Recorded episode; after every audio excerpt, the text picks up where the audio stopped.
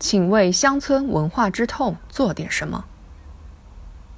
面对家乡衰落现象，我们不能做点什么吗？日前，丽人乡村图书馆发起者李英强在媒体上这样发问：四年前，这位北大经济学硕士放弃优越的大城市生活，与妻子背起行囊回到湖北农村老家，自筹资金为家人开办了一个图书馆。公益图书馆的乡村之旅，绝非诗意的栖居。对许多人来说，回不去的故乡，还因为曾经恬静的文化图景，正在被麻将声、黑网吧、六合彩和算命打卦的喧嚣击碎。当代农村面临的一大挑战是精神家园的荒漠化现象。有统计数据显示，2008年我国乡村人均藏书只有0.1册。阿根廷作家博尔赫斯曾说：“天堂应该是图书馆的模样。”对于广袤农村九亿农民来说，能够解知识饥渴、精神匮乏的文化天堂，无疑更加急需。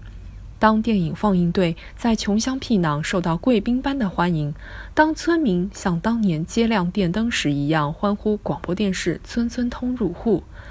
当数以十万家的农家书屋被农民誉为，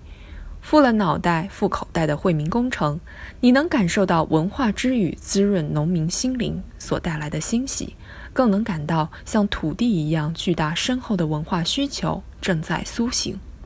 和许多人一样，李英强和他的伙伴们也曾为家乡文化衰落而嗟叹焦虑。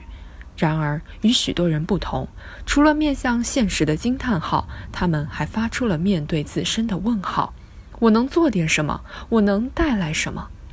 改变我们能够改变的，这是丽人图书馆的行动逻辑。四年来，从孤军奋战到数十人的团队，从中学经济学到丽人大学，从第一座图书馆到分布于九个省市的十余座图书馆，从乏人问津到办理有效借书证两千余个，覆盖数万人。李英强们所憧憬的乡村教育乌托邦正在现实中日益清晰。普通人的力量到底有多大？孩子们专心阅读时，嘴角浮起的微笑给了最好的诠释。与丽人图书馆类似，乡村大地上也生长着耕读书屋、家庭读书室等一大批公益图书馆。与李英强团队一样，广大农村坚守着为孩子们奉献青春的乡村教师，为乡亲们送文化的大学生村官，为一所学校带来生机的支教志愿者。他们都有着三年之病需求七年之爱的耐心，有着不是天边一朵云，而是落在地上的雨水的扎实心态。相对于政府部门推动文化建设、促进公共文化服务均等化的大手笔，民间的努力或许波澜不惊，但却同样为农村教育和文化发展提供了无尽滋养。更为重要的是，乡村公益图书馆实质去国民阅读最薄弱的地方建设，让灵魂里本有的种子发芽。在一个文化大发展、大繁荣的时代，这样的理念和行动已经超出了公益范畴，彰显了公民的文化自觉和文化责任，从而激活那些沉睡的社会资本，唤起那些社会力量，一起建设共同的精神家园。或许，当有人感慨，